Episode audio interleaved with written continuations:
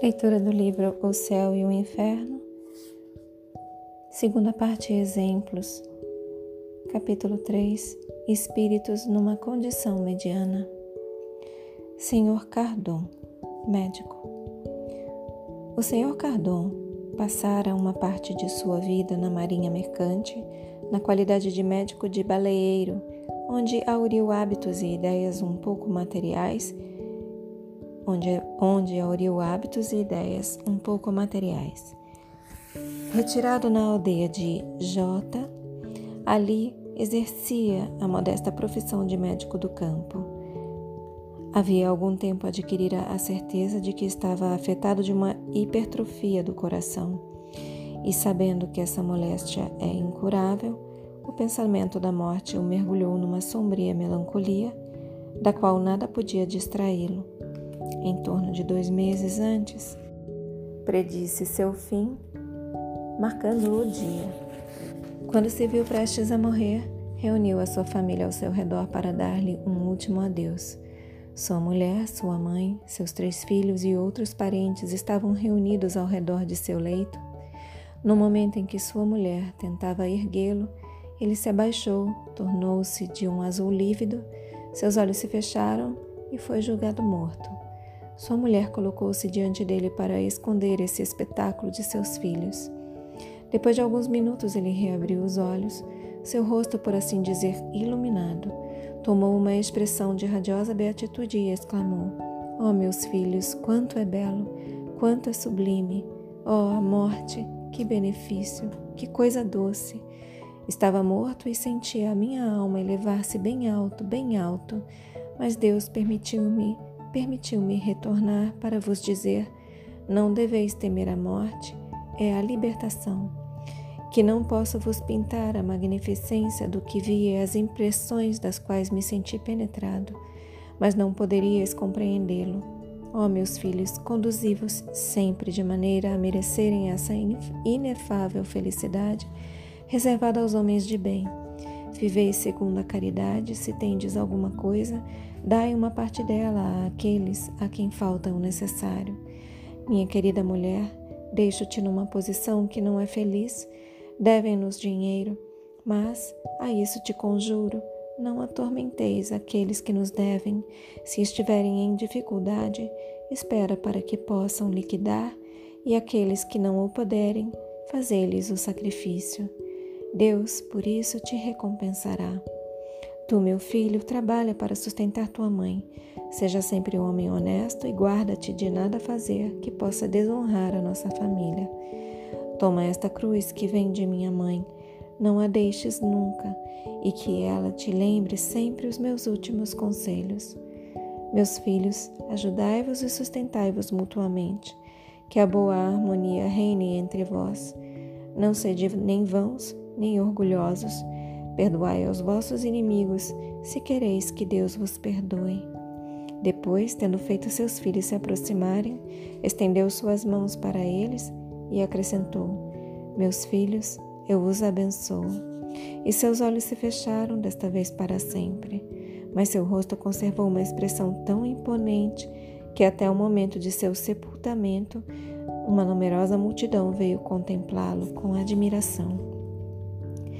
Tendo-nos sido transmitidos esses interessantes detalhes por um amigo da família, pensamos que esta evocação poderia ser instrutiva para todos, ao mesmo tempo que seria útil ao espírito.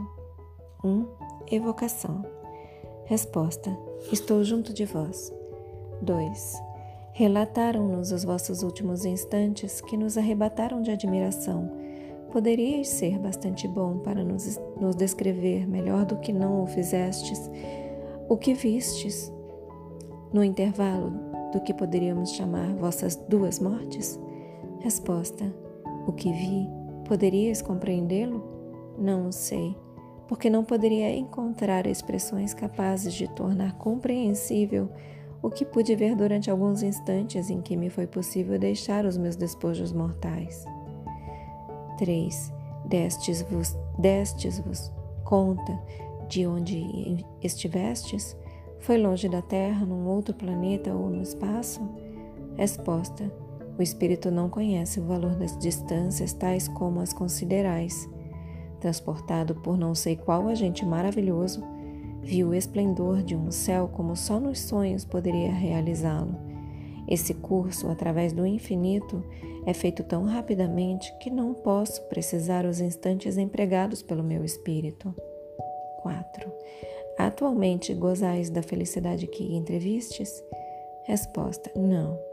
Eu bem que gostaria de poder gozá-la, mas Deus não pode me recompensar assim. Muito frequentemente estive revoltado com os pensamentos benignos que meu coração ditava e a morte me parecia uma injustiça. Médico incrédulo, aurira na arte de curar uma aversão contra a segunda natureza que é o nosso movimento inteligente divino. A imortalidade da alma era uma ficção própria para seduzir as naturezas pouco elevadas. Todavia, o vazio me apavorava porque maldisse muitas vezes esse agente misterioso que fere sempre e sempre. A filosofia me perdera sem me fazer compreender toda a grandeza do Eterno, que sabe repartir a dor e a alegria para o ensinamento da humanidade. 5. Quando de vossa morte verdadeira vos reconhecestes logo, perdão, quando de vossa morte verdadeira vos reconhecestes logo? Resposta: Não. Reconheci-me durante a transição a que meu espírito sujeitou-se para percorrer os lugares etéreos, mas depois da morte real, não. Foram necessários alguns dias para o meu despertar. E aqui vem uma nota. Não, ele continua: Deus me concedera uma graça Vou dizer-vos a razão. Minha incredulidade primeira não existia mais. Antes de minha morte, eu crera, porque depois que sondara cientificamente a matéria pesada que me fazia enfraquecer, ao termo de razões terrestres, apenas encontrara a razão divina. Ela me inspirara, consolara, e minha coragem era mais forte do que a dor. Eu bendizia o que amaldiçoara. O fim me parecia a libertação. O pensamento de Deus é grande como um mundo. Oh, que suprema consolação na prece que dá enternecimentos inefáveis. Ela é o elemento mais seguro de nossa natureza imaterial. Por ela compreendi, acreditei firmemente, soberanamente e foi por isso que Deus, escutando as minhas ações benignas, consentiu em me recompensar antes de acabar a minha encarnação. 6. Poder-se-ia dizer que a primeira vez estáveis morto?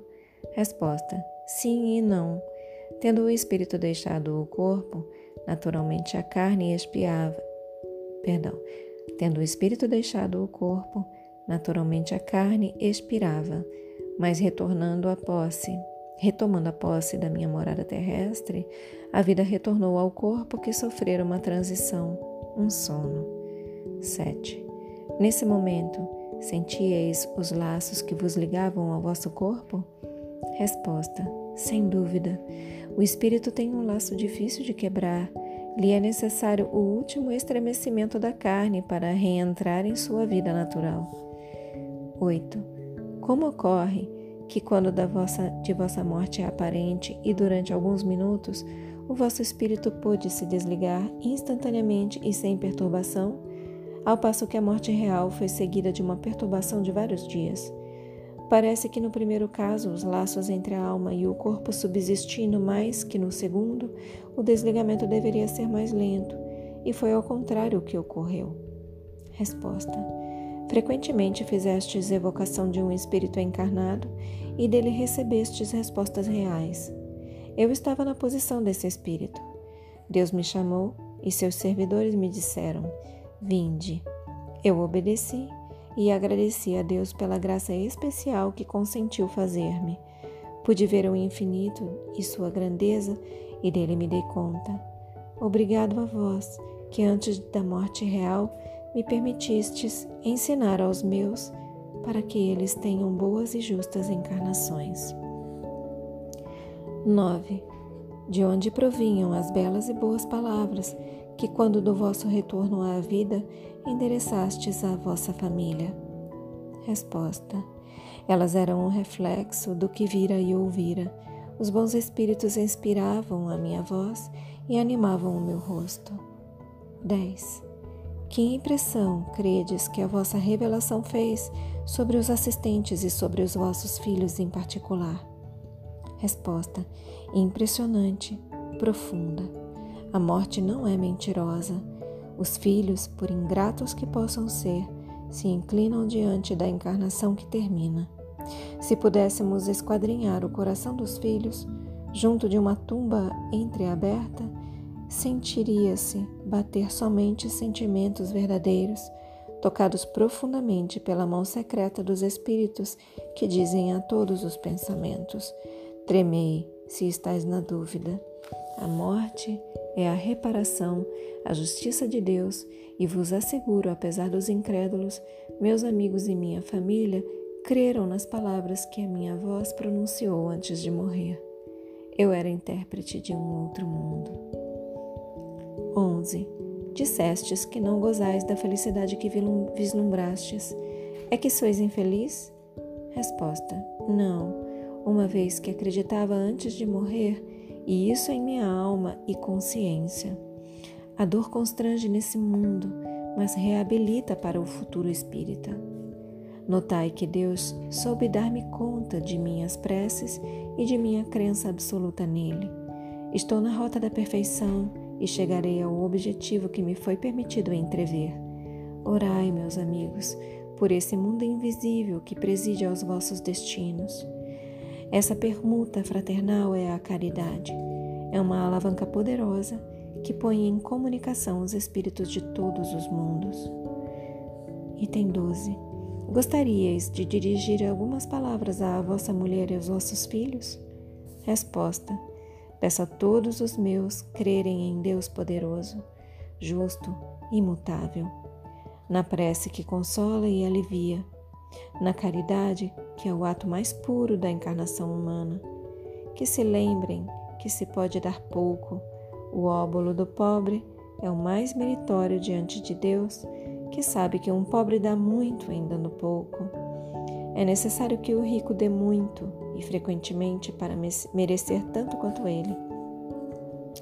É necessário que o rico dê muito e frequentemente para merecer tanto quanto ele. Novamente, peço a todos os meus crerem em Deus poderoso, justo e imutável.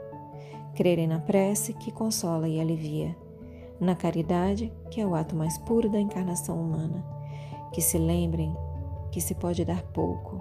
O óbolo do pobre é o mais meritório diante de Deus, que sabe que um pobre dá muito em dando pouco. É necessário que o rico dê muito e frequentemente para merecer tanto quanto ele. O futuro é a caridade, a benevolência em todas as ações. É acreditar que todos os espíritos são irmãos, não se prevalecendo jamais de todas as pueris vaidades. Família bem-amada, terás duras, terás duras provas, mas aprende a suportá-las corajosamente, pensando que Deus vos vê. Dizei frequentemente esta prece: Deus de amor e de bondade, que dá tudo e sempre, concedei-nos esta força que não recua diante de nenhuma pena. Tornai-nos bons, doces e caridosos, pequenos pela fortuna, grandes pelo coração. Que o nosso espírito seja espírita na terra, para melhor vos compreender e vos amar. Que o vosso nome, ó meu Deus, emblema de liberdade, seja o objetivo consolador de todos os oprimidos, de todos aqueles que têm necessidade de amar, de perdoar e de crer. Assinado Cardon. Fechem os olhos. Permitam que essas palavras se aprofundem em vocês. Assumam a intenção de contemplar por mais algum tempo sobre essas palavras. Expressem gratidão aos seus guias, mentores, protetores e anjo guardião. Expressem gratidão a Deus Agradeçam a si mesmos pela continuidade na leitura. E eu também agradeço a vocês pela oportunidade. Boa noite. नमस्ते।